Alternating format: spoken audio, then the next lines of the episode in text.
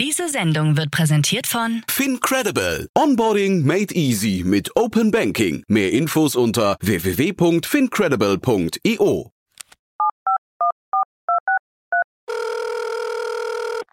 Hey, listen, I need some money. What do you need the money for? I've got a business proposition for you.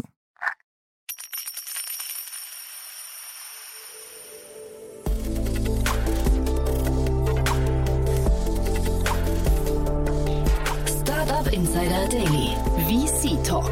Die angesagtesten Investoren im Porträt.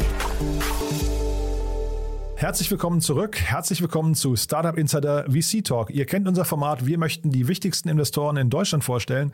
Heute bei uns zu Gast ist Simon Schminke, der General Partner von Creandum. Ja, und wir haben natürlich, also Creandum muss man wahrscheinlich gar nicht weiter ankündigen, ist natürlich ein sehr bekannter Fonds, aber wir haben über alle Facetten gesprochen, die man wissen sollte über Creandum, über das Team, über den Dealflow, über die Investmenthypothesen und so weiter und so fort. Also ich fand das ein sehr, sehr cooles Gespräch, zumal Simon immer Augenzwinkern so ein bisschen in Richtung der Kollegen geschossen hat, also in, in Richtung der Kollegen der anderen VC-Fonds. Aber natürlich das Ganze nicht ganz ernst zu nehmen, werdet ihr gleich selbst hören. Hat mir auf jeden Fall großen Spaß gemacht, war sehr, sehr unterhaltsam.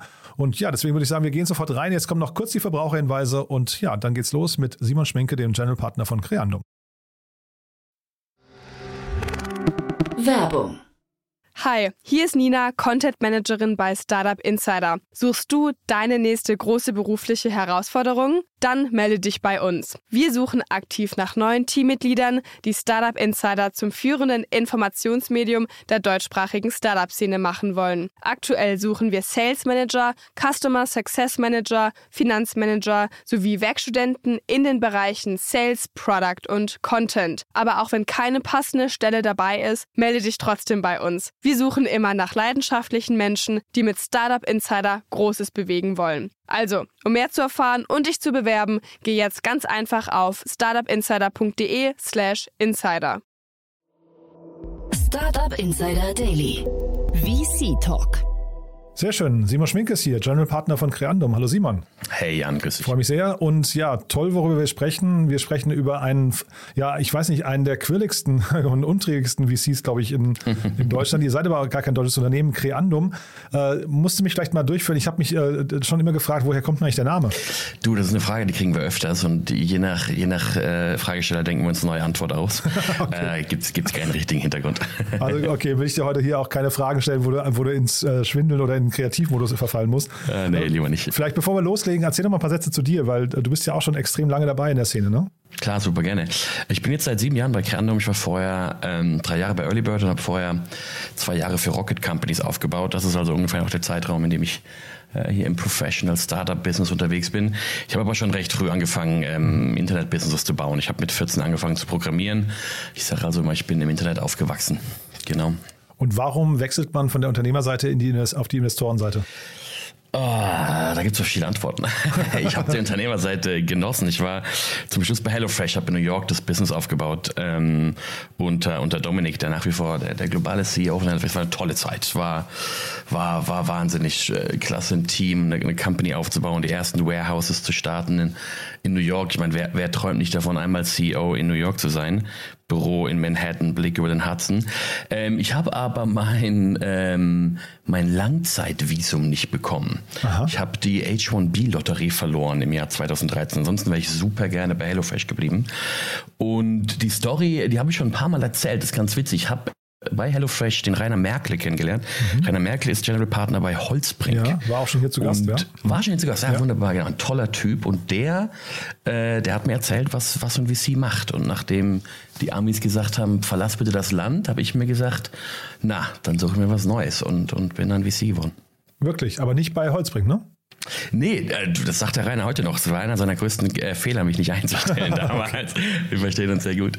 Ähm, ich habe es hab's versucht, Aha. aber die haben, äh, die hatten damals keinen Job. Die VC-Szene 2013, musst du wissen, das war ganz anders als heute. Da gab es da gab es keine Jobs, da gab es keine Juniors. Ähm, also ich habe dann bei Earlybird angefangen, die haben ähm, die haben, ich glaube, in den fünf Jahren, bevor ich bei Earlybird angefangen habe, keinen Junior eingestellt. Mhm. Ähm, ich hatte da unglaubliches Timing-Luck, den, den, den Kieran Levy, der heute Blue Yard macht, äh, in, genau in der Woche kennenzulernen, in der äh, Early Bird sich entschieden hat, mal wieder einen Junior einzustellen.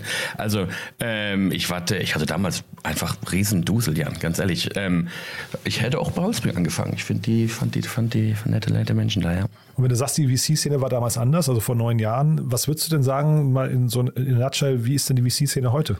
Oh, in jeder Dimension. Größer, schneller, besser, aggressiver, kompetitiver, ähm, spannender, aber in einigen Dingen auch stressiger natürlich, weil mm, also die, die Anzahl der Fonds, die, die Menge des Geldes, die Anzahl der Menschen, die sich, die sich im Investmentbereich unterwegs sind, ist, ist so rasant gestiegen, dass sich die Power Dynamic ähm, von damals, der VC hat die Zügel in der Hand, zu heute, der Unternehmer hat die Zügel in der Hand, hat sich radikal geändert. Und das finde ich grundsätzlich gut, weil wir kaufen ja was, was du als Unternehmer verkaufst. Die einzige negative Dynamik ist, dass alles sehr schnell geworden ist. Wir müssen diese Entscheidungen, Investments zu treffen, oft in fünf bis zehn Tagen treffen. Und das war früher anders. Die Unternehmer haben sich mehr Zeit genommen, die Leute kennenzulernen, zu gucken, wer passt zu uns. Und ich fand es früher immer so eine goldene Regel, ich muss mindestens dreimal mit dir essen gehen, bevor ich mich entscheide, dir ein Termsheet zu legen. Ich habe heute gar keine Zeit mehr, drei, dreimal mit dir essen zu gehen. Das ist ein bisschen schade. Aber ansonsten ist es es ist einfach spannend, wie sich, wie sich die Szene entwickelt hat. Und wie reagiert ihr jetzt darauf? Ihr macht ja scheinbar, wir kommen ja gleich so ein bisschen auf, auf eure Erfolge zu sprechen. Ich hatte ja gerade mit Peter Specht, der ja immer wieder zu Gast ist hier bei uns, ja. auch über Textfix gesprochen. Ihr habt gerade wieder das nächste Unicorn. Ihr sammelt ja Unicorns, hat man das Gefühl. ne? Ähm, ich hatte auch gerade äh, Twice hier im Podcast, da seid ihr ah, auch ja. investiert, äh, die ja, genau. ähm, mir, mir, noch nicht verraten wollten, wann sie zum Unicorn werden, aber die sind auch auf dem Weg. Also ähm, ihr macht ja scheinbar einiges richtig, ähm, aber wie stellt man sich da intern drauf auf, damit man eben diese Geschwindigkeit und auch diese richtigen Entscheidungen eigentlich trifft oder, oder richtige, äh, richtige Entscheidungen in Geschwindigkeit? Ja, ähm, das, ist, das ist eine wahnsinnig gute Frage, Jan. Ähm, du musst dich ständig anpassen. Wie auch, auch wenn es, wie du gerade angesprochen hast, bei Kreinung ganz gut läuft, sind wir ein Fonds, der sich konstant fragt, was können wir besser machen? Sind wir zu schnell? Denken wir falsch? Was machen die anderen besser? Wie können wir uns anpassen? Wir sind nie zufrieden mit dem Status quo, wie es bei Creandum läuft. Und ähm, auf, diese, auf diesen Faktor Zeit, Geschwindigkeit haben wir, haben wir vor drei, vier Jahren reagiert und haben intern Prozesse und Teams so umgebaut, dass wir heute in der Lage sind, mehr Brainpower in kürzerer Zeit auf einen Deal zu deployen. Weil wir wollen ja nach wie vor herausfinden, in welches Risiko geht der Fonds ein, wenn er investiert. Ähm, die Risiken haben sich nicht verändert. Wir haben nur weniger Zeit herauszufinden, welches Risiko geht der Fonds ein. Weil mh, mm, du kannst jeden Deal abschießen. Ich kann jeden Deal nach dem ersten Meeting sagen, das wird nichts. Mhm. Aber das ist ja nicht mein Job. Mein Job als, als Investor ist herauszufinden, was hat der Unternehmer schon bewiesen? Was, was funktioniert? Was sind die Themen, an die wir als, als Fonds noch glauben müssen? Und wollen wir, wollen wir, wollen wir das eingehen, die Wette zusammen mit dem Unternehmer? Kein Startup, wenn was keiner investiert, hat kein Risiko mehr. Das heißt ja auch Risikokapital auf Deutsch.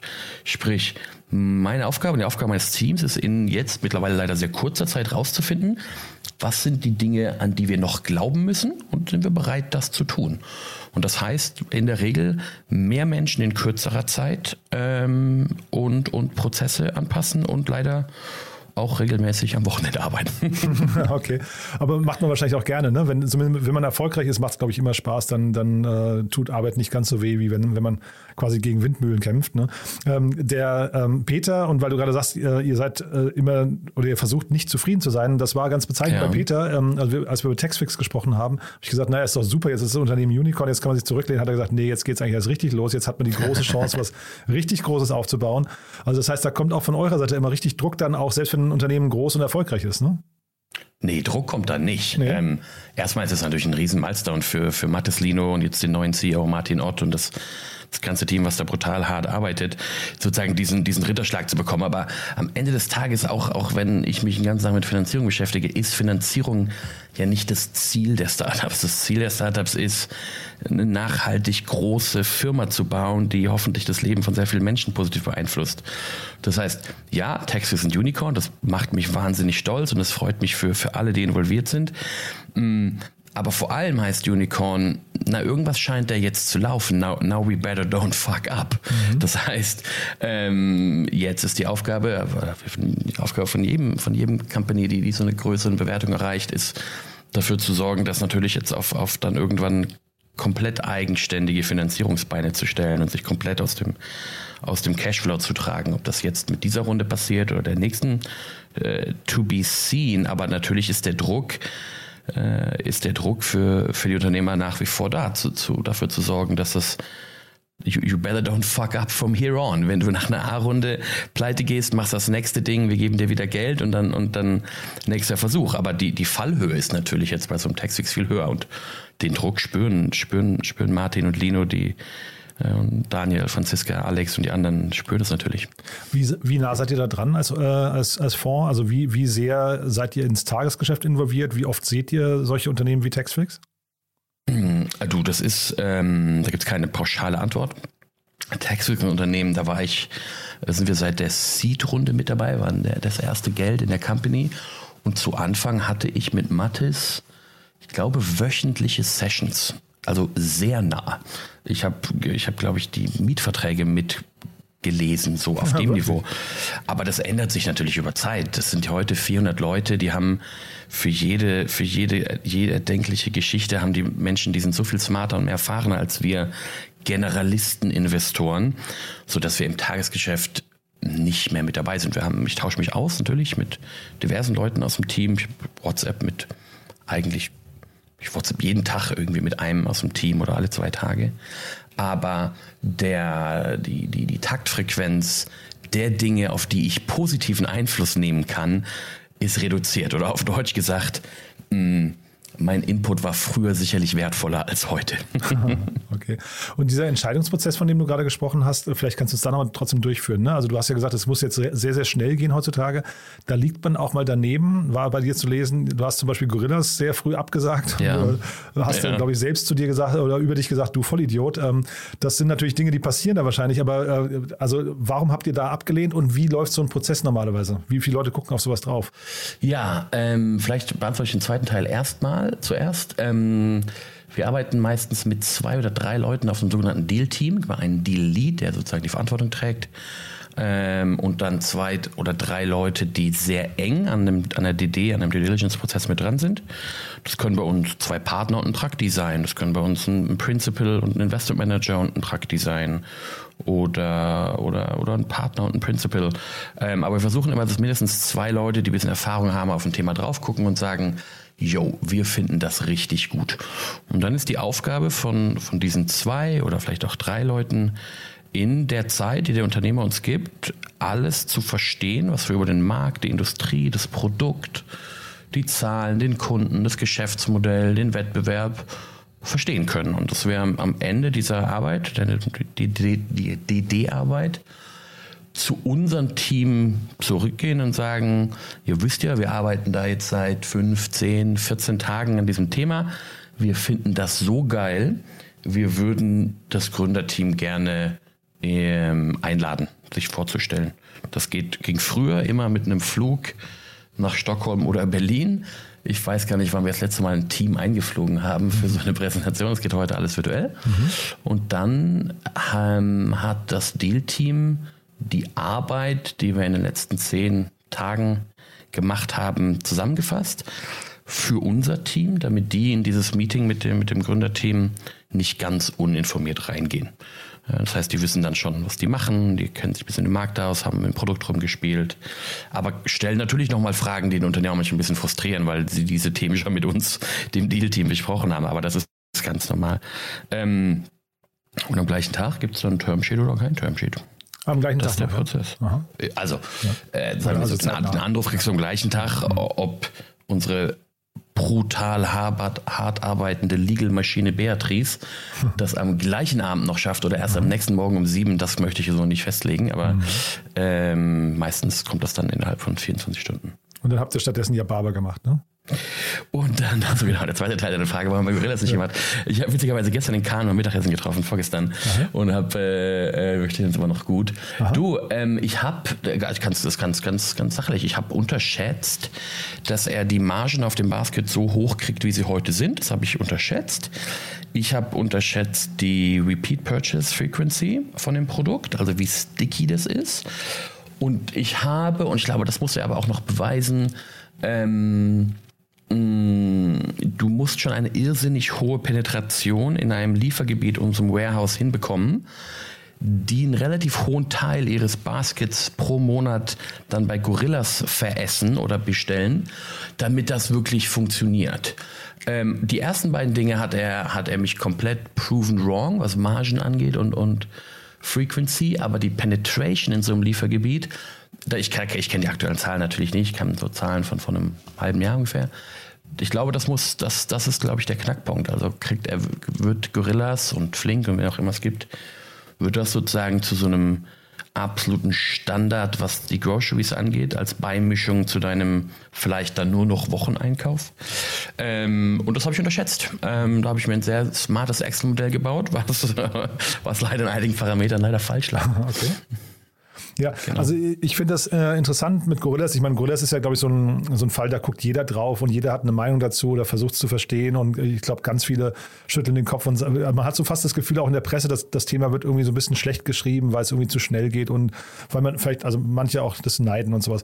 Ähm, aber ähm, ich, ich äh, finde da irgendwie erstmal interessant, das ist so ein, so ein Modell, ähm, ich weiß gar nicht, wie ich es wie ich es formulieren soll, das ist so ein Modell, das verbrennt ja erstmal sehr viel Geld. Ist das eine Sache, die man als VC befürwortet? Also wenn hinterher der Markt groß genug ist und der, der, der Gewinner dann trotzdem ein Unicorn wird, ist das, geht dann so eine Rechnung auf? Oder sagt man einfach, man möchte sich auch, ich gucke mir euer Portfolio gerade an und wenn ich mir die anderen Themen angucke, die sind alle nicht so kapitalintensiv, außer vielleicht jetzt Trade Republic. Ne? Ähm, Ich kann, kannst ja vielleicht noch durchgehen, welche auch in so, in so einem B2C-Endkonsumentenmarkt äh, Endkonsumentenmarkt spielen, die unglaublich viel Geld brauchen, vor allem Marketingbudget. Ne? Also äh, sozusagen grundsätzlich geben wir lieber wenig Geld aus, um sehr viel Geld zu verdienen? Ja. Schon, ne? Also Natürlich deswegen, wir nee, deswegen, also deswegen bleibe ich bei Gorillas. Da, da ist ja eigentlich das Gegenteil erstmal, oder? Genau. Ähm, also Kapitaleffizienz ist auf alle Fälle ein Thema, was man sich anschaut, äh, wenn man wenn man überlegt, dem Fonds ein ein Investment vorzuschlagen. Ähm, Im Fall jetzt äh, im Fall von Gorillas ähm, müssen die so viel Geld ausgeben, um um Penetration hinzubekommen, um die Marke zu werden, die Household Brand zu werden und um das Konsumentenverhalten so zu drehen, dass du eben, dass du eben Part of Daily Life wirst, hoffentlich. Aber gleichzeitig ist das in den Modellen, ich meine, das Scooter-Modell ist ja ein ähnliches Thema gewesen, Stimmt. ähm, wo sehr viel Geld reingegangen ist. Seid ihr da haben drin? wir, Hab ich jetzt gar nicht geguckt, ja? Ja, ja, also kann ich gleich was zu erzählen. okay.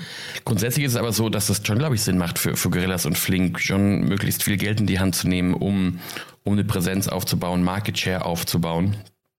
Mm. Und in unserer Welt, in dieser VC-Investment-Welt, ist schon so, dass Wachstum nach wie vor die dominierende, die dominierende Fragestellung ist, wenn wir uns ein Thema angucken. Also wenn was wächst, dann machten viele Leute schon was richtig. Klar, Kritik, Unique Economics, Nachhaltigkeit, absolut richtig. Mm, Aber ich glaube, Gorillas langsam wachsen zu lassen, ich glaube, das wäre nicht die richtige Strategie. Ja, nee, ist wahrscheinlich das. Ich hatte neulich, habe ich mit dem äh, Daniel Wild von Mountain Lions haben wir das Thema, ähm, den Spec-Börsengang von dieser besprochen. Ne? Und dieser ist ja zeitgleich äh, ge- gestartet wie Spotify auch. Also eines eurer, sag mal, wahrscheinlich der Grundpfeiler von eurem großen Erfolg. Äh, und also war noch vor deiner Zeit, das war ja, glaube ich, 2006 oder so, wenn ich es richtig im Kopf habe. Aber ähm, da ist ja wahrscheinlich auch so, da werden dann irgendwann so wahrscheinlich Claims abgesteckt im Endkonsuma äh, Endkonsumentenmarkt und dann ist so ein Wechsel zu einem anderen Anbieter wahrscheinlich gar nicht mehr so, so leicht. Ne? Genau, Spotify, Spotify hast du fast hast völlig recht, ist sozusagen der größte Erfolg in, in der Creandum, im Creandum-Portfolio, ist aber auch einfach, weil es ist der größte Tech-Erfolg in Europa. Also es ist schwierig, das zu, das zu toppen für irgendjemanden. Na klar, da seid ihr auch beteiligt. Könnte ja irgendwann noch kommen, ne? Auf alle Fälle, aber Klarna ist heute Private, Private Bewertung, die so rumgeistert in der Presse, ist nach wie vor geringer als das, für was mh, Spotify gelistet wurde. Aber zurück, ähm, zurück zu dieser Frage, ich glaube, der Erfolg von Spotify ist, äh, und das ist auch so ein bisschen der Grundstein von Crandom, was noch, was wir eigentlich suchen. Ich glaube, dass die das bessere Produkt gebaut haben. Also ich glaube, die Experience für den Kunden Ich glaube, wie die mit den Labels umgegangen sind, das haben die schon so gut gemacht, dass da neben Timing lag, weil, weil, weil, weil Daniel äh, es richtig geschafft hat, den Moment in der Geschichte abzupassen, wo die Musiklabels sich entschieden haben, Streaming scheint irgendwie doch sinnvoll zu sein. Lass uns mal die Musikkataloge Kataloge online stellen. Ähm, da hat er ein bisschen, vielleicht auch ein bisschen Timing gehabt, aber ansonsten hat er einfach das bessere Produkt gebaut. Und das ist das, wonach Grandom grundsätzlich sucht. Wir haben gerade über Textfix gesprochen. Zu dem Zeitpunkt, als, ähm, als Grandom das Textfix-Investment gemacht hat, gab es in Deutschland vier oder fünf Konsumenten-Einkommenssteuererklärungs-Startups und davon waren einige kommerziell weiter als Taxfix. Und Lino und Mattis sind aber so produktversessene Detailliebhaber, dass wir an die geglaubt haben. Und das, wenn du dir das Portfolio von uns anguckst, ähm, investiert Grandum ganz oft nicht in den kommerziell ersten am Markt, sondern ähm, in der Regel in denen, von denen wir glauben, dass sie das bessere Produkt bauen, weil wir fundamental davon überzeugt sind, dass das bessere Produkt gewinnt. Ähm, ja, das war bei Textfix so, das äh, glaube ich bei Spotify auch so. Und wäre aber bei Gorillas nicht so, sagst du, weil da jetzt quasi nochmal ein Nachzügler mit einem besseren Produkt ist äh, schwer vorstellbar, ne? Naja, Flink macht jetzt nicht so einen schlechten Job. Ja, die sind ja ungefähr gleichzeitig gestartet. Ich glaube, äh, da war Flink einfach nur, die waren äh, mehr inkognito unterwegs. Ne? Ich glaube, die waren jetzt gar nicht so weit auseinander ähm, vom, vom Start. Ja, ja aber, aber genau, aber sozusagen dieses Quick Commerce ist einfach ein, ein brutalo Gewaltgame. Mhm. Also klar kommt es auf die App an, aber am Ende des Tages wenn die Milch bei Flink nicht verfügbar ist, kaufe ich sie bei Gorillas. Also es ist halt ein Operations Excellence Thema. Ähm, ob jetzt, ob jetzt die Consumer Experience, die digitale, ich weiß nicht wie, wie signifikant die, die zum Erfolg vom, von jeweils Flink oder Gorillas beiträgt. Mhm. Und dieses Thema Absagen eines Deals, also wenn ihr jetzt, äh, ihr habt euch eine Sache angeguckt, habt euch eigentlich in das Modell irgendwie verguckt, hast du vorhin gesagt, habt euch das, habt ein bisschen so ein Deep Dive gemacht. Ähm, also wahrscheinlich ist ja trotzdem, ihr lernt das Team kennen, dass das Team nicht passt, ist wahrscheinlich ein, ein häufiger Punkt abzusagen, ne? dass man irgendwie an das Team nicht ganz glaubt, äh, gerade vor allem, wenn sie vielleicht nicht als Nummer eins gerade im Markt unterwegs sind. Aber ich wollte mal die anderen beiden Punkte noch äh, ansprechen. Das Thema Timing hast du gerade eben schon im Fall von Timing Luck bei, bei Spotify genannt. Timing wird ja immer so als der als der wichtigste Faktor beim Scheitern, also falsches Timing ähm, ist der wichtigste Faktor beim Scheitern von Startups, zumindest äh, laut Studien. Äh, wie wichtig ist das bei euch und wie oft hapert es zum Beispiel auch in den Bewertungsvorstellungen? Mhm. Also grundsätzlich ist Absagen der beschissenste Teil des Jobs, weil dann triffst okay. du da Leute, die ihr Herzblut, ihre Freizeit, ihre Wochenenden in ein Produkt stecken und, und du merkst, dass sie dafür brennen und die erlauben dir drei, vier Stunden Zeit zu verbringen und, und, und die hoffen natürlich irgendwie eine Finanzierung zu bekommen und vielleicht versteht man sich irgendwie auch auf der zwischenmenschlichen Ebene und man hätte irgendwie auch Bock zusammenzuarbeiten und dann abzusagen, du, das, das sitze ich manchmal vor so einer E-Mail 20, 30 Minuten und und habe Selbstzweifel, ob ich diese E-Mail jetzt abschicke oder nicht. Das macht keinen Spaß, absagen. Das ist insbesondere mit Teams, mit denen man sich irgendwie auch versteht und, und ja, äh, das ist hart. Mm, zu einem anderen Teil der Frage zum Timing.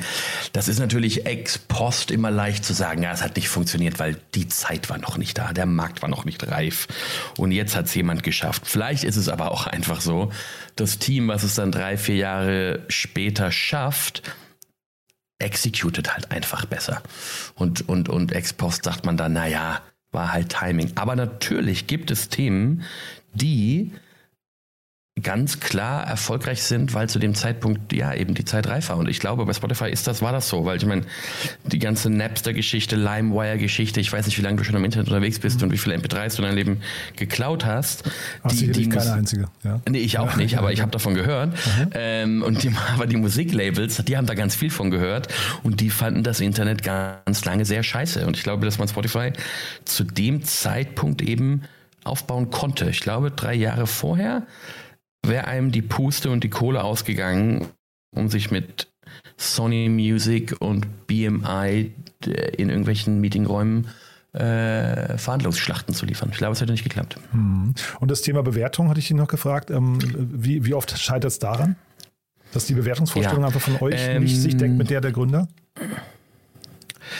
Ja, das ist so ein bisschen so ein philosophisches Thema. Ähm, auch wenn man glaubt, das ist ein, ein sehr wissenschaftliches, ist es aber nicht, weil mh, keiner investiert nur in Themen, von denen, von denen wir glauben, dass sie mehrere Milliarden groß werden. Wenn wir das von Anfang an nicht glauben, ähm, dann stellen wir den Deal nicht vor. Ähm, das funktioniert mit der Fundmatte nicht. Der aktuelle Krenum-Fonds ist eine halbe Milliarde. Der schlechteste Fonds bei Krenum ist 6x. Das heißt, die Erwartung der LPs ist, dass wir drei Milliarden returnen. Wenn wir jetzt in, einer Company investieren und da glauben wir nicht, dass die sehr, sehr groß wird, kommen wir nicht auf die drei Milliarden Return. So, vorab. Was hat das mit der Bewertung zu tun? Naja, ob du jetzt bei einem Startup bei 8, 10, 12 oder 16 Millionen Pre einsteigst, ist wenn es eine sehr, sehr große Company wird, nicht so relevant, äh, wenn man sich das mal ausrechnet. Ähm, aber natürlich ist es so, dass wir uns zu jedem Zeitpunkt viele Companies angucken. Und wenn ein Gründer kommt und, und eine völlig aus dem aus der Norm gerissene Bewertung aufruft, dann, dann schrecken wir schon mal zurück. Also das ist hier kein Aufruf an alle Gründer, die jetzt zuhören, Simon zahlt die höchsten Bewertungen, so ist dem, so ist dem nicht. Aber die Hürde ist erstmal, dass wir begeistert sind. Die Hürde ist erstmal, dass wir an dich glauben, dass wir Bock haben, mit dir zu arbeiten, dass wir dir Geld geben. Mm, aber die Bewertung ist vor allem ein Thema, wenn sie zu hoch sind, weil natürlich die Erwartungen an dich brutal steigen. Also wenn du heute eine Series A, was man ja manchmal sieht, 60, 70, 80, 90 Millionen Pre aufrufst, ist die Erwartung von allen Investoren, inklusive Simon Schminke, du musst dreimal die letzte Post Minimum als nächste Pre schaffen. Oder in Zahlen ausgedrückt, äh, wenn du eine A-Runde auf 80 Post raced, muss die B-Runde auf 240 Pre geraced werden. Ansonsten ist deine Equity Story nicht stark. Und ja, es gibt Companies, die raisen B-Runden auf 240 Pre. Absolut. Auch im Jahr 2022 werden wir davon noch einige sehen. Auch wenn sich die Welt ein bisschen verändert hat im letzten halben Jahr. Aber der Druck auf dich als Unternehmer, dass du jetzt auf einmal auf 240 Pre-DB-Runde raisen musst, das ist hart. Deswegen ist es oft für die Unternehmer nicht so gut, wenn sie zu hoch raisen. Oder um es mal konkreter zu machen, wir führen regelmäßig, regelmäßig, unregelmäßig die Diskussionen mit Unternehmern, die schon im kleinen Portfolio sind, die jetzt drei, vier, fünf, acht, zehn Termsheets bekommen haben, ob es gut ist für Sie, wenn Sie das, das Termsheet mit der höchsten Bewertung nehmen. Klar, für Crandom steht im Fund Reporting wieder, der Fonds wieder um 0,3x im letzten Quartal äh, im Wert gewachsen, wenn die Bewertung höher ist. Aber der Druck wächst so hoch und am Ende wird abgerechnet. Und das verstehen einige Unternehmer auch nicht, dass es gar nicht so darauf ankommt, ob du die, die A-Runde auf 80 Post raced, sondern die Frage ist, für welchen Wert gehst du an die Börse? Und das ist nicht davon abhängig, ob du auf 80 Post oder 60 Post die A-Runde raised. Das ist davon abhängig, was für eine Company baust du auf. Aber ist es nicht zwischenzeitlich trotzdem wichtig, zum Beispiel für die interne Psyche von so einem Team, äh, nehmen wir mal das Thema VSOPs, ESOPs oder, oder auch einfach ähm, generell zum Hiren von Mitarbeitern, also das Signal, das Signaling nach draußen, dass man einfach ähm, besser dasteht als der Wettbewerb, auch bewertungsseitig? Absolut. Das Thema ist natürlich multidimensional und ich bin, war natürlich, bin natürlich hier äh, sehr black and white und mhm. äh, wenn ich als, als Investor, der Unternehmensanteile kauft, dafür plädiere, dass Bewertung niedrig sein sollte, ist es natürlich auch ein bisschen, bisschen lächerlich. Aber trotzdem war die Story, die ich gerade erzählt habe, richtig. Mhm. Ähm, zu dem, was du angesprochen hast, ja, klar hast du da recht. Und natürlich hat Trade Republic, nachdem diese Monster, Monster-Runde mit Sequoia Founders Fund und jedem anderen großen Fonds der Welt geraced haben. Natürlich fällt es Christian leichter, äh, besseres International Talent zu heiren. Aber mh, mm, gutes International Talent ist auch smart und die checken auch, wenn Bewertungen nicht passen.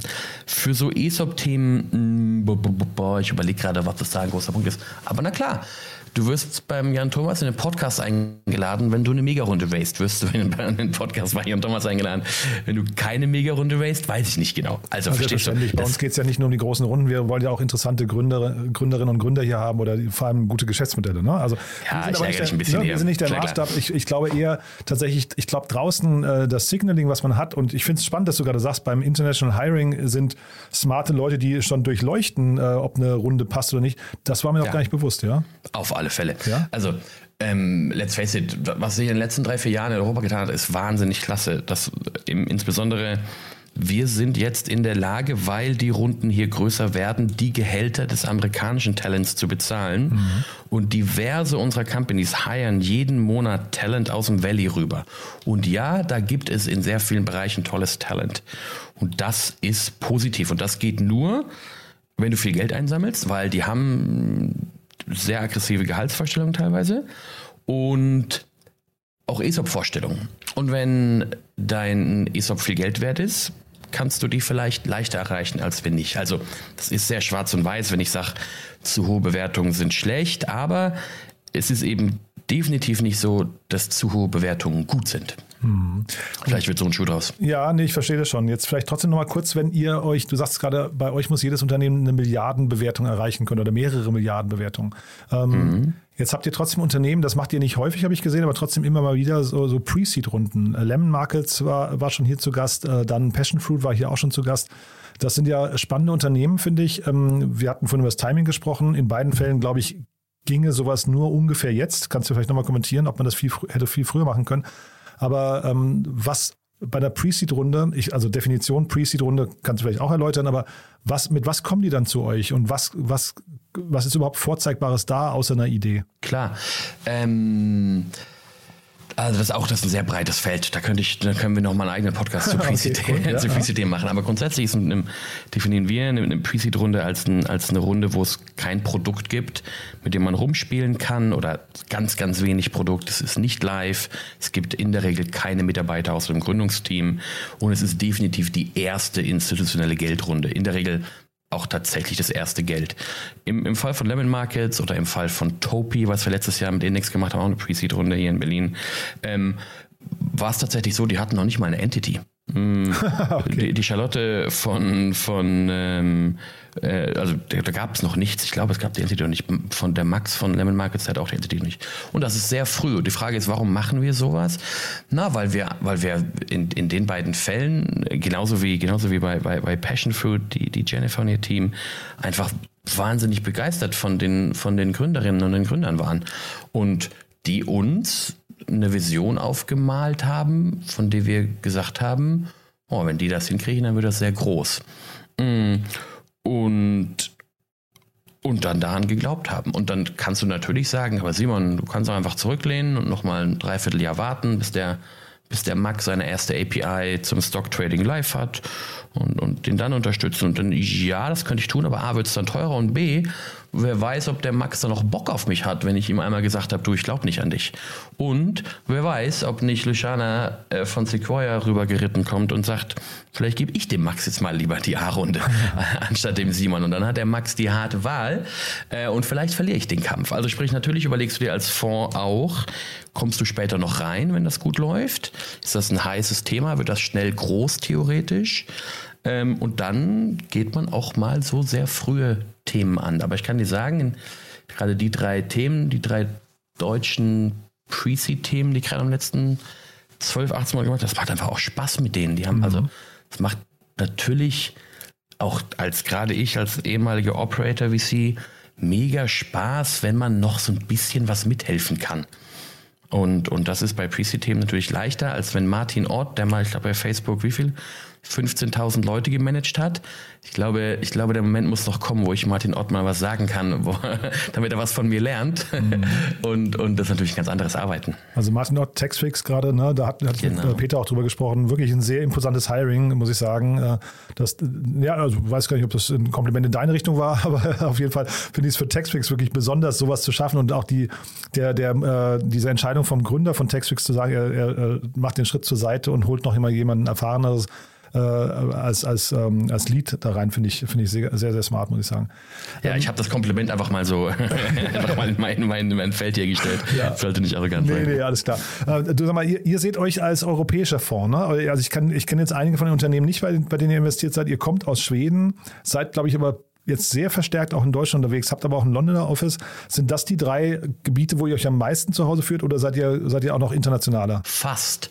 Äh, wir kommen ursprünglich aus den Nordics, aus Stockholm. Da ist Kernum 2.3 gegründet worden und war die ersten sechs, sieben Jahre, acht Jahre auch nur in den Nordics unterwegs. Gerade so Anfang der äh, 2010er Jahre waren die Nordics insbesondere im Vergleich zum deutschen Ökosystem, so signifikant viele Jahre voraus und hat jedes Jahr da ein Unicorn produziert, was zu der damaligen Zeit was Besonderes war. Mhm. Und irgendwann sind wir ins Valley äh, aufgebrochen und haben erst in Palo Alto und dann in San Francisco ein Büro aufgemacht, ja. wo wir jetzt seit, boah, jetzt äh, habe ich meine Fakten hier nicht zusammen, vielleicht so seit 10, 11 Jahren unterwegs sind. Mhm.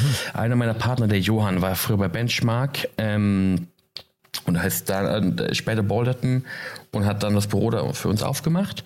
Und Berlin jetzt seit sieben und London jetzt so offiziell seit einem Jahr, aber wir haben da schon Boots on the Ground und Portfolio schon, schon deutlich länger. Aber das heißt, wir sind heute in diesen vier Ökosystemen unterwegs und machen wahrscheinlich so 90 Prozent der Initialinvestments in Europa, 10 Prozent in den USA Mm, haben einen, mein Partner Karl, General Partner, ist, in, ist, ist im Valley drüben, leitet das Büro da, ähm, aber machen predominantly business in Europe, würde ich sagen. Der Johann mit Benchmark, ähm, also Benchmark ist ja auch dafür bekannt, dass sie sehr hands-on sind, ne? sich sehr stark involvieren, glaube ich, also zumindest mein Verständnis.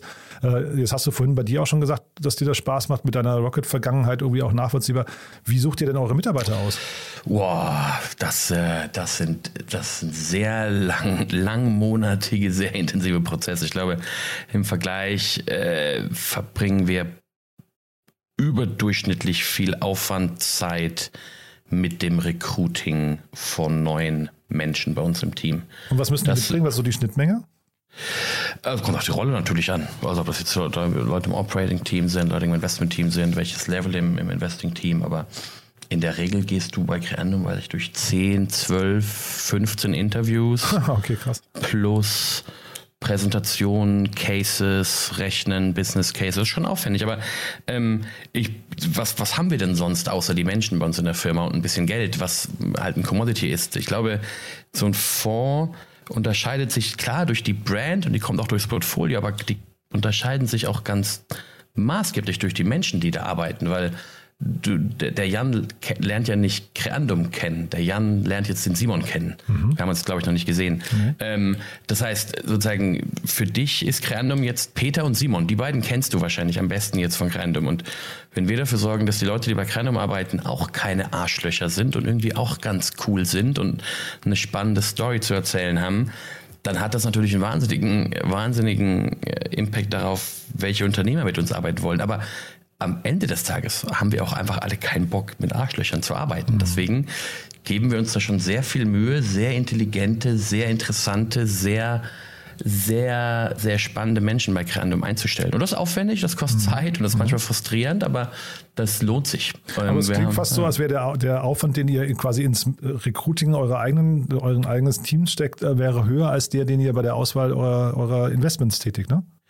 Naja, weil die Power Dynamic anders ist. Wir mhm. können uns hier Zeit lassen beim Recruiting. Wir füllen keine Stellen. Wir suchen Leute, die zu uns passen. Mhm.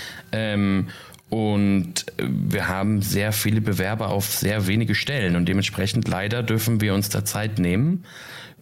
Im anderen Fall stellen wir uns beim Unternehmer vor. Und der Unternehmer hat die Power und sucht sich aus, ob er mit Simon oder mit Luciana arbeiten möchte.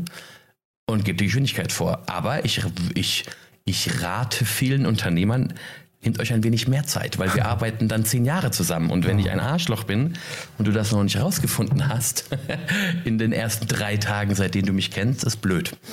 Und was ähm, jetzt die Mitarbeiter, die ihr dann sag mal, in die engere Auswahl nehmt, wa warum entscheiden die sich für euch? Also ich verstehe, ihr seid ein sehr erfolgreicher Fonds, können wir auch gleich nochmal drüber sprechen, mhm. wo ihr da genau steht und wie man das berechnet. Aber mhm. ähm, was sind so, sag mal, Teil der Werte oder Unternehmenskultur oder vielleicht auch eurer weiß nicht, Differenzierungsmerkmale zu anderen Fonds. Ja, wir haben ja vorhin schon ein paar genannt, äh, mit denen ihr, also ihr steht wahrscheinlich mit jedem Fonds im Wettbewerb, ne, die auf eine, in der gleichen internationalen Liga spielen.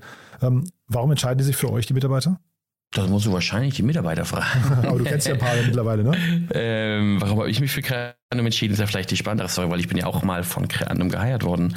Das liegt wiederum an, den, an der Kultur und den Leuten, die da arbeiten. Also es ist eine Family First, Health First, No Bullshit, Kultur, sehr viel Vertrauen, sehr viel Freiraum. Äh, bei uns voten die Praktikanten auf die Deals mit. Ähm, wir sitzen alle in einem Raum, es gibt keine Hierarchien, es ist sehr, es ist eine sehr, sehr schwedisch-sozialistisch geprägte Organisation, in die ich da reintauchen durfte und ein wenig deutsches Prozessdenken äh, inkludieren durfte. Aber es ist einfach, ja, wenn wir mit amerikanischen LPs fragen und uns fragen, äh, Simon, why should I be investing into Creandum or however you pronounce that? ist meine Antwort immer, because we're the only fund in Europe where people actually like each other. Dann gibt es immer so eine Pause und dann gibt es meistens Gelächter und dann sagen sie, alright, I've never heard that before. Äh, und das ist irgendwie, das beschreibt uns ganz gut. Die Leute haben Bock bei uns zu arbeiten. Die Leute kommen, ja, es ist eine, es ist eine gute Gemeinschaft einfach, nicht so ein Ellenbogendenken, nicht so Banking-mäßig. Ich erwarte jetzt eigentlich äh, im LinkedIn-Posting oder so einen Shitstorm von allen anderen Fonds hier in Berlin, ja. Das, äh, ja, aber mal gucken. Ja. das können die gerne machen, das können die gerne machen. Also bei mir auf dem Tisch steht zum Beispiel immer eine Tasse von Project A, da steht auch No Assholes Allowed, glaube ich, oder sowas. äh, in der Und das ist auch richtig, das sind auch super nette Leute. Man kennt sich natürlich. Ich kenne natürlich, ich kenne Flo und Anton von, von Project A seit Mhm. Jahren. Das sind total nette, geile, smarte Typen und ich glaube, die würden sich wahrscheinlich auch so beschreiben oder so ähnlich. Mhm. Aber mh, ich glaube, das zeichnet uns schon aus. Das ist zumindest das Feedback, was wir von den Leuten bekommen, die schon mal bei anderen Fonds waren, die bei uns reinschnuppern als Prakti, dass sie beeindruckt sind, wie wir uns gegenseitig respektieren und wertschätzen. Und das hat einen großen Impact auf die Performance des Fonds. Und äh, Stichwort Project A, also mit denen macht ihr ja sowieso, glaube ich, relativ viele Investments. Ne? Trade Republic haben wir schon genannt. Äh, Du hast vorhin das nicht, äh, nicht weiter ausgeführt, aber Voy ist, glaube ich, habe ich ge- gesehen, ist der, ähm, der Scooter-Anbieter. Ne? Seid ihr, glaube ich, auch mit Project A investiert. Krü seid ihr gemeinsam investiert, glaube ich. Also es gibt schon so ein paar, äh, Yababa, glaube ich, sogar auch. Ich weiß gar nicht genau. Ne? Ja, wir zeigen denen immer unsere besten Deals und dann, dann haben die da auch Bock zu, da rein zu investieren. Gruß an Flo, Gruß an Anton hier. ähm, nein, nein, wir mögen die, wir mögen die natürlich und, und, und aber wir mögen auch andere. Wir machen ganz viel mit Index, wir machen einiges mit Excel, wir haben ja äh, viel mit CRV gemacht in letzter Zeit, wir haben viele Deals mit Point 9. Das ist ja, die Szene ist nicht so groß und, und, und irgendwann man merkt man, jemand hat man Bock zusammenzuarbeiten. Aber es ist in der Regel auch oft so, gerade bei Point 9 ist es so, dass wir immer wieder überrascht sind, ach, ihr seid die anderen, die auch damit dran sind. Scheiße, wir hätten den Deal gerne alleine gemacht. Das sagt dann Christoph oder Pavel oder Louis. Äh, und man trifft man sich bei den Deals irgendwie. Ich Das weiß auch ich nicht, über haben Point 9 ähnlichen öfters übrigens. Ne? Also das, sagt Was denn? Ja, dass die, dass die dann auch sehr aktiv und an, an guten Gründern immer dran sind. Ja. Ja, die, boah, die machen einen guten Job. Ich meine, let's face it, Christoph Jans ist einer der wenigen international Brands als, als individuelle VC aus Europa raus. Ich meine, der ist, der ist, der ist global bekannt. Das ist ein, ein krasser Typ. Ja, um jetzt bei deiner Logik, bei deinem Bild von gerade zu bleiben, wie, wie entscheidet ihr dann, ob ihr jetzt einen Deal äh, Project A, Index oder Excel zeigt? Also, wir treffen ja diese Entscheidung nicht. Der Unternehmer entscheidet sich, wen er neben uns noch in den Cap-Table will. Das ist ganz wichtig, ganz wichtig einmal festzuhalten. Wir stellen nicht die Runde zusammen. Der Unternehmer stellt die Runde zusammen. Ähm, Aber manchmal. gebt wahrscheinlich Expertise mit, oder? Oder Empfehlungen und sagt, hier, guck mal, das wäre doch eigentlich ein Thema, zum Beispiel für Point 9. Die haben ja ein sehr klares Pro Profil auch von ihrer Expertise in bestimmten Feldern. Ne? Naja, sagen wir so, wenn wir den Deal machen wollen, und das ist das erste Ticket, was wir schreiben, dann wollen wir den Deal alleine machen, Jan. Aha, okay. Und dann ist es in der Regel so, dass der Unternehmer sagt, wir hätten aber gerne nochmal jemanden noch mit dazu aus Grund A, B oder C. Ach ja, Ähm, ähm, in der Regel wollen wir Deals alleine machen, weil wir, der, unser Fonds ist groß genug, dass wir jede Runde alleine stemmen können. Da gibt es aber Ausnahmen. Ähm, wenn, wenn wir zum Beispiel wissen, dass es ein brutal kapitalintensives Business wird und es vielleicht Sinn macht, nochmal tiefe Taschen dabei zu haben oder Sinn macht, nochmal äh, einen Experten zum gewissen Thema mit dabei zu haben, dann encouragen wir das, aber fühlen das nach. Aber nochmal, das Entscheidende ist, der Unternehmer trifft die Entscheidung. Mm, Aber m, Topi letztes Jahr, Index und wir, hätte Index lieber alleine gemacht, hätte Simon lieber alleine gemacht. Aber Charlotte und Estelle wollten das lieber mit, mit, mit Jan Hammer und, und mir machen, anstatt nur mit von einem von beiden. Und zeichnet das auch einen erfahrenen Gründer aus, dass er sich dann sehr genau überlegt, wie viele äh, VCs in der ersten Runde dabei sein müssen? Oder, oder ist das jetzt eher, also du sagst gerade, ihr wollt es alleine machen, aber ist das eher so Misstrauen dem einen VC gegenüber? Na, also das hoffe ich nicht. Ähm, na, ich meine, guck mal, wir haben eine brutal tolle Head of Talent bei uns im Team. Äh, Index hat ein tolles Talent-Team im, im, im, Team. Äh, jetzt haben Charlotte und Estelle auf einmal zwei Talent-Menschen, die Aha. ihnen helfen. Das ist schon sehr smart von denen. Ähm, ja, und es ist natürlich auch Ausstrahlkraft, wenn zwei Top-VCs den Deal machen, statt nur einer. Also das ist schon das haben die schon, das haben die schon gut gemacht, muss man sagen. Und dieses Netzwerk, was ihr euch da aufgebaut habt, also ihr seid ja wahrscheinlich dann trotzdem sehr, so also ein bisschen so Steigbügelhalter, ähm, Trittbrett für die nächste Runde auch, ne? Ähm, ja, äh, wie pflegt man so ein Netzwerk? Wie, wie, wie wählt man aus, wer da im engeren Netzwerk dabei sein darf und wer nicht? Oh, ich habe jetzt nicht eine Liste, wo drauf steht, du bist engeres Netzwerk und du bist nicht engeres Netzwerk. Aber natürlich hat man über die letzten 10, 12 Jahre lernt man viele Leute kennen, mit denen man sich auch auf zwischenmenschlich wahnsinnig gut versteht. Und dann gibt es Leute, mit denen ist es mehr eine professionelle Beziehung. Jetzt andere Investoren. Mm, die Ratio, wenn Crandom deine Seed-Runde macht, die Chance, dass du dann eine erfolgreiche A-Runde raised, ist ungefähr doppelt so hoch, wenn Crandom im Cap-Table ist, mhm. als die oberen 25 Prozent der anderen Investoren. Oder in, in other words, um hier ein bisschen anzugeben, wenn du von uns deine erste Runde raised, wirst du wahrscheinlich deine A-Runde von einem Top-VC raisen. Warum ist das so? Weil sich Gott und die Welt anguckt, wenn keiner mit einer Pressemitteilung auf, aufschlägt, was haben denn die da gemacht? Warum ist das so? Weil wir ein relativ Low-Frequency, High-Conviction-Fonds sind. Wir machen ganz wenig Spray and Pray. Wir machen wenige Tickets im Jahr, 12, 13 Tickets und die sind dann an der Regel nicht ganz scheiße. Sodass sich Gott und die Welt anguckt, was hat denn da Krenum neu gemacht und dann hast du die Attention als Unternehmer von allen Fonds. Das sorgt dann dafür, dass du leichter deine nächste Runde raced. Das ist ein, ein unfairer Vorteil, wenn ein Investmentfonds einmal gut läuft, dass es danach oft auch nicht so schlecht läuft. Das ist unfair. Das ist eine der wenigen Asset Classes, wo Past Success, Future Success stark korreliert sind. Mm, deswegen ist es smart als Unternehmer, sich gute Fonds in den Cap Table zu holen. Mhm. Und das jetzt nochmal vielleicht, also ich will jetzt bei Textfix wirklich nicht das Haar in der Suppe suchen, ne? aber diese Runde mhm. jetzt angeführt vom Teacher Venture Growth, äh, also, also ein Teil vom Ontario Teachers Pension Plan Board. Äh da habe ich mich dann schon gefragt, also deswegen frage ich auch nach eurem Netzwerk, also wie kommt man jetzt an so ein VC, warum wählt man genau so einen aus? Das ist jetzt keiner, also aus meiner Sicht hier, ich bin da wirklich aber auch natürlich kein Experte, aber ist jetzt nicht der schillernde Name, wo man sagt, wow, äh, was weiß ich, ein Cotu oder, oder wie sie alle heißen, die da jetzt irgendwie so die äh, Sequoia, ne, die großen Runden drehen international, oder? Also war das, also wart, wart ihr da überhaupt involviert oder ist das dann ja, eben Martin Ott? Sehr. Der, ja, sehr. Nein. Ähm, ich glaube, OTPP hat natürlich ein Branding-Thema, weil wer sind denn die Ontario Teacher Pension Plan Menschen? genau, ja, meine Das Frage, ist eine der, eine der größten, erfolgreichsten Growth-Investoren weltweit. Ah, ist das so? Die ja? sind, das ist so. Ah. Die haben, die haben die, die Series C bei Krü zum Beispiel gemacht.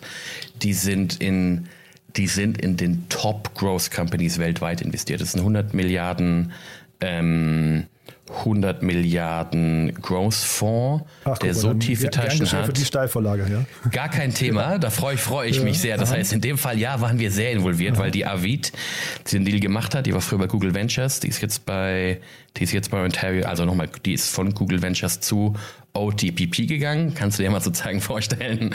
Ähm, das ist ein, das sind, das ist ein Top-Name im Growth-Bereich. Ähm, und die Avid ist, ist äh, bockstark, brutal gut. Das passt für die Faust aufs Auge. Ach ja, super. Du, dann wollte ich nochmal fragen, äh, zwei Unternehmen, wir haben ja über Trade Republic schon gesprochen und auch Weil oder Way, wie auch immer sie ausgesprochen werden, seid ihr ja auch involviert. Das, äh, vielleicht gibt es noch mehr Unternehmen, aber ähm, das sind ja zwei Unternehmen, die waren relativ lange irgendwie, äh, sag mal, im stillen Kämmerlein unterwegs. Ne? Way hat ganz lange im Stealth-Modus gearbeitet, Trade Republic hat sich auch zurückgezogen, hat gesagt, wir nehmen jetzt erstmal Geld und dann arbeiten wir drei Jahre lang und, und bauen da etwas, von dem wir glauben, es wird mal ganz gut. Wie reagiert man als Investor, wenn jemand mit so einer Strategie um die Ecke kommt? Ist sehr ungewöhnlich eigentlich, ne? Absolut, aber zwei unterschiedliche Cases und unterschiedliche Phasen. Wir hatten das Glück, ähm, Christian, äh, Christian Thomas und die anderen bei Trade Republic kennenzulernen, als sie diese stille Kämmerlein-Phase hinter sich gelassen haben. Ach so. Äh, wir waren dann nicht die ersten Investoren, das Dachte, war Silo. Hey, euch was jetzt, äh, oder? Die waren Auf keinen Fall. Nee? Ich, hab, ich möchte ja mal kurz öffentlich festhalten, ich habe Trade Republic äh, Project A vorgestellt. okay. Ganz kurz, for the record. Ja, cool. äh, nein, nein. Ähm, ganz gut, alles gut. Ähm, das heißt, die haben wir kennengelernt. Da hatten die ihre stille Kämmerlein. Wir kämpfen die BaFin in mehreren Jahren mit, mit mit großen Bandagen ähm, Phase hinter sich und haben uns sozusagen ins gemachte Nest gesetzt. Bei Way ist ein anderes Thema, die hießen früher Re. Ähm, da kennen wir den Thomas von der Uhr, der, der, das Brain hinter der, hinter der Company, ähm, kannten wir schon seit, bevor er überhaupt, bevor er überhaupt in Deutschland war, bevor er überhaupt eine Company, der war noch bei Zoox im Valley und hat da autonome Autos gebaut. Ähm, und bei Amazon Hardware, intelligente Hardware gebaut.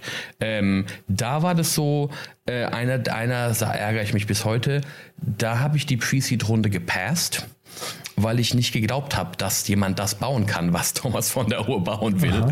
Das hat sich so, das hat sich, da habe ich, da hatte ich nicht genügend Mumm, das zu tun und habe das aber nach einem Dreivierteljahr bitterlich bereut, weil er all das, was er in zwei Jahren beweisen wollte, innerhalb von neun Monaten bewiesen hatte und bin dann in der A-Runde eingestiegen. Ähm, das ist so eines der, der Beispiele, wo man, wo ich mich einfach ärgere natürlich. Ähm, und das ist eine Company Way, die ja sehr lange im, im Stealth war, also sozusagen unter dem Radar geflogen ist, weil die ein so gigantisch dickes Brett bohren, dass es einfach eine Zeit lang braucht, bis man da bis man da was zeigen kann. Nochmal, die fahren, die fahren Autos ohne Menschen da drin durch Berlin und durch Deutschland. Das mhm. ist Hardware, Software, Regulatorik, Consumer-Facing App, Consumer Brand, Operations, Financing. In all diesen Bereichen verschieben die die Grenze des Machbaren jede Woche ein Stückchen weiter. Das ist also Kudos sozusagen dafür, wo die heute schon stehen. Ich bin da, weiß da ein bisschen mehr als das, was öffentlich zu sehen ist. Ja, das ist eine Company, das dauert eine Weile, aber sobald die Uber an, äh, an der Nasdaq im Market Cap überholt haben, machen wir noch mal einen Podcast, Jan, und dann, und dann freuen wir uns beide, dass wir aus Deutschland wieder so einen Mega-Winner gefunden haben. Über welches Jahr sprechen wir da? Ah, ich sag jetzt mal, ich sag jetzt mal 2028 an der Börse. Na, nein, ich freue mich nicht, ab, nicht abgestimmt, nicht abgestimmt. ja, nee, das klingt, klingt, ja super spannend. Also für die Hörerinnen und Hörer vielleicht nochmal, wir sprechen nicht über autonom fahrende Fahrzeuge heute, sondern wir sprechen über tele, telebediente Fahrzeuge. Ne? Ich weiß gar nicht, wie der Fachbegriff dafür ist. Ähm, Teledriving ist die Category. Das heißt, genau, die haben Kameras und Modems in diesen Autos ähm, und da sitzt äh, jemand wie in einem Callcenter, in einem mhm. modernen, in so, einem, in so einer alienmäßigen Raumkapsel mit ganz vielen Bildschirmen in so einem, und, und hat so ein, hat wie aus einem Computerspiel so ein echtes Lenkrad und ein echtes Gaspedal und fährt dieses Auto. Genau. Und das ist so ein Service wie, wie Uber oder wie auch Drive Now. Das heißt, du Du drückst in der App auf den Knopf, kommt das Auto zu dir, steckst ein und äh, wirst rumgefahren. Ja, ich erzähle immer mal Freunden und, und Bekannten von, von Startups, die ich, äh, von denen ich gehört habe, und da war Way eins davon. Da merkst du sofort an der Reaktion, also jetzt Menschen, die nichts mit der Startup-Szene zu tun haben, wie bei denen plötzlich die Augen anfangen zu leuchten. Das gibt es doch gar nicht. Ne? Das war bei, bei Gorillas ein bisschen ähnlich, wenn du erzählst, innerhalb von zehn Minuten kommt jemand nach Hause. Ne? Also es gibt so diese Momente und ich finde, das ist äh, Way oder Way ist da so, genau so ein Beispiel. Aber meine Frage war ja eigentlich, wie reagiert ihr denn als Fonds dann, wenn so jemand auf euch zukommt und sagt, ich brauche jetzt erstmal Geld für, wie gesagt, zwei Jahre Tunnel? Ähm, naja, entweder glauben wir daran, dass das, was am Ende vom Tunnel steht, so brutal spannend ist, dass wir dir gerne die drei Jahre Tunnel finanzieren, oder wir glauben da nicht dran. Ähm, ah, und, und mm, wie gesagt, gerade erwähnt, bei, bei Thomas von der Ohr habe ich mich ein bisschen getäuscht, wie schnell er executed. Äh, äh, im, im Kontrast zu diesen ganzen komplexen, komplexen Problemen. Ähm, aber natürlich gibt es Themen. Ich baue jetzt eine Software, die Finanzministerien weltweit in der Personalverwaltung unterstützt. Da sage ich, die Sales Cycles werden da ja. zehn Jahre sein, ähm, zusätzlich zur Produktentwicklung. Das ist uns, das, das funktioniert für uns nicht. Das gibt es natürlich, aber die meisten Themen scheitern, weil wir nicht glauben, dass es groß genug werden kann, dass wir nicht glauben, dass es dann Produkt Founder Fit gibt. Mm, das sind eher so die Gründe, warum, warum, wir, warum wir nicht einsteigen. Mhm. Dann jetzt vielleicht noch ganz zum Schluss. Es kursierten jetzt so verschiedene Zahlen über eure bisherigen Fonds. Ihr habt jetzt gerade den fünften mhm. Fonds geclosed, ne? Ist richtig? Sechsten. sechsten. Den sechsten, achso, Entschuldige, mit 448 Millionen äh, Euro. Ähm, das heißt, die Fonds sind ja auch immer größer geworden, ähm, mhm. aber ich glaube, die ersten haben ausnahmslos gut performt. Ne? Vielleicht kannst du noch mal kurz erklären, wie sich so eine Performance berechnet, wo ihr da steht und gibt es da so Rankings eigentlich im europäischen Vergleich? Nee, weil die meisten Schiss haben, ihre Zahlen einzureichen. du sprichst sehr selbstbewusst, wenn man das sagen darf. Nein. Nein, ich muss die Leute ja ein bisschen ärgern. Ja, klar. ähm, nee, es gibt keine Rankings, aber natürlich haben die besten LPs der Welt, die in den besten Fonds der Welt investiert sind, die wissen natürlich von jeder Vorgeneration, von jeder Fund-Franchise, wie die Fonds laufen. Wie misst man Fonds-Performance? Gibt es unterschiedliche Zahlen. Das eine ist sozusagen eine sogenannte IRA, eine, eine jährliche Verzinsung auf das Geld, was die Investoren da einwerfen. Da machen die besten Fonds so 20, 30, 40, 50, 60 Prozent Verzinsung pro Jahr. Dann guckt man sich an, was ist der Multiple auf das investierte Geld. Das kann man einmal Vorabzug oder Nachabzug des Carries und der Vorgebühren berechnen. Das sind unterschiedliche, unterschiedliche, unterschiedliche Wege, wie man so, wie man so eine Fonds Performance beschreibt. Also da habt ihr jetzt, ich weiß nicht, die, die Zahlen sind öffentlich, ne, bei euch. Also Wir haben, wir haben mal Zahlen rausgegeben. Da gibt es immer wieder so die, die schwedische, auf keinen Fall dürfen wir angeben Mentalität und dann gibt es die deutsche auf jeden Fall müssen wir ein bisschen angeben Mentalität, die dann da so ein bisschen clasht und je nachdem wer lauter brüllt oder, oder netter ist, veröffentlichen wir mal Zahlen und mal nicht. Gibt es keine richtige Strategie. Ja. Aber es war zu lesen in einem Interview mit dir, äh, der schlechteste Fonds hat ein Multiple von 6 und der beste ein Multiple von 13. Du wolltest aber nicht verraten, welcher Fonds welcher ist, ne? Genau, genau. Ja. Ja, also der beste Fonds ist natürlich der Spotify-Fonds. Ja. Klar, das ist wollte auch ich sagen, Public ne? Knowledge. Kann, Genau, man, genau. kann man herleiten, ne? Genau, das heißt, für euch sind Börsengänge auch wichtig oder ab, ab wann wird denn so ein Fonds überhaupt? Du hast ja auch neulich gesagt, im Investorenreporting steht dann drin, ähm, dass, ähm, dass äh, der, der Fonds jetzt irgendwie so und so viel an Wert gewonnen hat. Wie, also wie oft, Mhm. wie oft müsst ihr das messen? Ähm, das müssen wir quartalsmäßig an unsere Investoren berichten. Ähm. Auf Basis der letzten Bewertungsrunden, Finanzierungsrunden? Ja, beziehungsweise wir reporten oft, also jetzt ich weiß gar nicht, ob ich das erzählen darf, wir reporten die Zahlen oft. Bestimmt darfst du es erzählen. Naja, genau. Wir, wir, wir, wir, reporten oft runter. Also sprich, wenn die letzte Bewertung auf einer Milliarde war, reporten wir oft nur 750, weil wir noch nicht ganz glauben, dass die Company 750 wert ist. Könnten wir auch höher Milliarde eintragen. Eine Milliarde, genau. Ähm, aber natürlich wir werden auch mal quartalsmäßig Companies runterbewertet. Wenn, wenn du in vielen Reisecompanies investiert bist und eine globale Viruskrise bricht aus, glaubt dir, glaube ich, kein Investor, dass dein Private Asset noch genauso viel wert ist, wie es vor der Krise mal wert war. Sodass wir jedes Quartal uns angucken, ist die, sollten wir diese Company runterwerten? Das ist rein intern Fund Reporting, das hat keinen Einfluss auf die Company oder nicht. Und wenn, wenn externe Faktoren wieder weg sind, dann, dann schreiben wir es wieder bis auf maximal die letzte Runde hoch. So funktioniert Fund Reporting. Ähm, und natürlich, wenn du, wenn du, wenn du Stocks hältst in, in Public Listed Companies, dann ist es jeweils immer der, der, der Marktwert, der, der, aktuelle. Und Fonds äh, geben immer ein vierteljährliches Reporting raus und da werden einmal im Jahr geauditet. Aber so richtig geclosed, wann wird der, der Fonds, also wann ist der, wann ist quasi die, der, der Abschlusstermin, wo ihr sagen könnt, jetzt, also ne, jetzt zum Beispiel, ihr habt einen sechsfachen Return, das ist, das klingt so nach, nach schon ähm, einer Schlussabrechnung, ne, einer Schlussbilanz. Nee, das ist immer eine Mischung zwischen realisierten Gains und Paper Gains. Ach so. Also sozusagen, da wird reingerechnet, was, wer- sozusagen welcher Teil, wo hat man schon Geld zurück äh, und der Wert ist dann auch nicht mehr unverrückbar. Ah ja. Und dann guckt man sich sozusagen an, was ist der aktuelle Paper Value.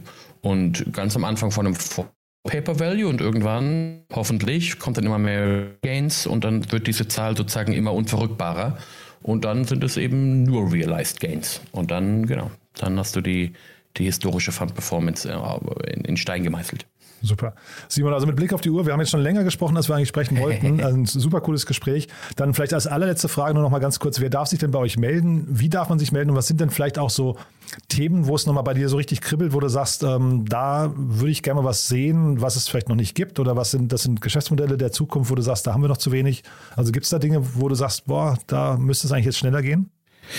Ja, ähm, Leute können sich auf alle Fälle melden. simon.creandum.com ist meine E-Mail-Adresse. Man kann aber auch einen Twitter-Account, ich bin auf LinkedIn aktiv.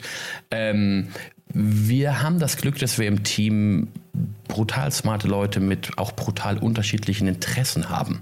Sodass wir immer dafür sorgen, wenn jemand was Spannendes sieht, was irgendwie oberflächlich ganz gut aussieht, dass wir dann dafür sorgen, dass die, die richtige Person bei uns im Team dann das Deck oder den Kontakt bekommt. Ich mache selber viele Fintech-Themen, äh, wie du in meinem Portfolio vielleicht äh, unschwer erkennen kannst, aber ich habe auch mal Food-Themen gemacht, ich bin in Security-Themen drin. Ähm, am Ende des Tages musst du, äh, musst du als, als Investor, also willst du als Unternehmer einen Investor haben, der für dein Thema brennt. Schön ist, wenn er sich damit auch auskennt, aber du willst auf alle Fälle also mal als Hygienefaktor jemanden haben, der der dich feiert dafür, was du machst, der am Wochenende die Blogartikel aus deiner Industrie liest, der auf LinkedIn aufschnappt, wenn ein Wettbewerber aus der gleichen Industrie war. Also jemand, der einfach mit Herz und Seele das geil findet, was du machst, dann wird er auch einen besseren Job machen. Oder wird er in einem CFO-Interview, den du gerade versuchst einzustellen, dieses Feuer spüren die Kandidaten. Wenn es nicht ein Investor ist, der, der das nur für die Kohle macht, sondern der das einfach geil findet, wenn die anderen 80 Prozent der Gesellschaft jetzt endlich einen digitalen Steuerberater haben. Wenn du das geil findest, dann spüren die Kandidaten das und so einen Investor willst du haben. Also, 700kranum.com, ich mache die meisten Fintech-Themen, aber ich sorge dafür, dass die richtige Version bei uns in der Company dein Deck erhält. Super. Punktlandung, genau eine Stunde. Simon hat mir großen, großen Spaß gemacht. Ich frage jetzt mal nicht, ob wir was vergessen haben, weil wahrscheinlich gibt es noch, ein, noch ein paar Themen. Aber ich habe mir ja schon aufgeschrieben, Wiedervorlage 2028 sprechen wir. Genau, ja, und lösen, genau. genau. Lösen dann nehmen wir den Thomas auf, ne? mal mit rein, ja. weil dann müssen wir den Thomas feiern und nicht mich, weil der das dann aufgebaut hat. Total. Cool. Du, hat mir großen Spaß gemacht. Ganz, ganz lieben Dank, dass du da warst. Und dann sage ich mal auf bald, ja? Danke dir, Jan. Werbung Hi, ich bin Paul, Product Manager bei Startup Insider und hier, um dir kurz unser Podcast-Verzeichnis vorzustellen. Mit einer wachsenden Liste von bereits über 10.000 Episoden ist unser Podcast-Verzeichnis die größte Sammlung deutschsprachiger Podcasts rund um die Themen Unternehmertum, Technologie, Digital Marketing und mehr. Nutze jetzt die verschiedenen Filter, um Podcasts zum Beispiel nach ihrem Themenschwerpunkt, Gästen oder Erscheinungsdatum zu sortieren, damit du genau das findest, was dich interessiert. Also, wenn das was für dich ist, dann besuche jetzt ganz einfach unsere Plattform auf startupinsider.de/slash insider. Startup Insider Daily, der tägliche Nachrichtenpodcast der deutschen Startup-Szene. Das war Simon Schminke, der General Partner von Creandum. Damit sind wir durch für heute. Ich hoffe, es hat euch Spaß gemacht. Wenn dem so sein sollte, wie immer, die bitte empfehlt uns doch gerne weiter. Und ansonsten noch kurz der Hinweis auf vorhin. Um 13 Uhr war bei uns zu Gast Kilian Schmidt. Er ist der Co-Gründer von Kertos. Und das solltet ihr euch anhören, wenn euch das Thema Datenschutz in irgendeiner Form tangiert. Also nicht als Endnutzer, sondern vielmehr als Unternehmen. Zum Beispiel im Bereich E-Commerce oder zum Beispiel im Bereich Health Tech. Dann auf jeden Fall mal reinhören, denn genau um diese Themen ging es. Ich fand das ein sehr, sehr cooles Gespräch. Das Unternehmen hat gerade ein Investment bekommen von 10x Founders. Und auch so haben wir natürlich links und rechts ein bisschen über das Thema Sinn und Sinnhaftigkeit von Datenschutz gesprochen. Also dementsprechend auch das ein cooles Gespräch. Also wenn ihr jetzt noch Zeit haben solltet, dann einfach direkt zurückspulen in unserem Feed. Das ist das Gespräch vor diesem hier. So, und damit euch vielen Dank fürs Zuhören. Einen wunderschönen Tag noch und hoffentlich bis morgen. Ciao, ciao.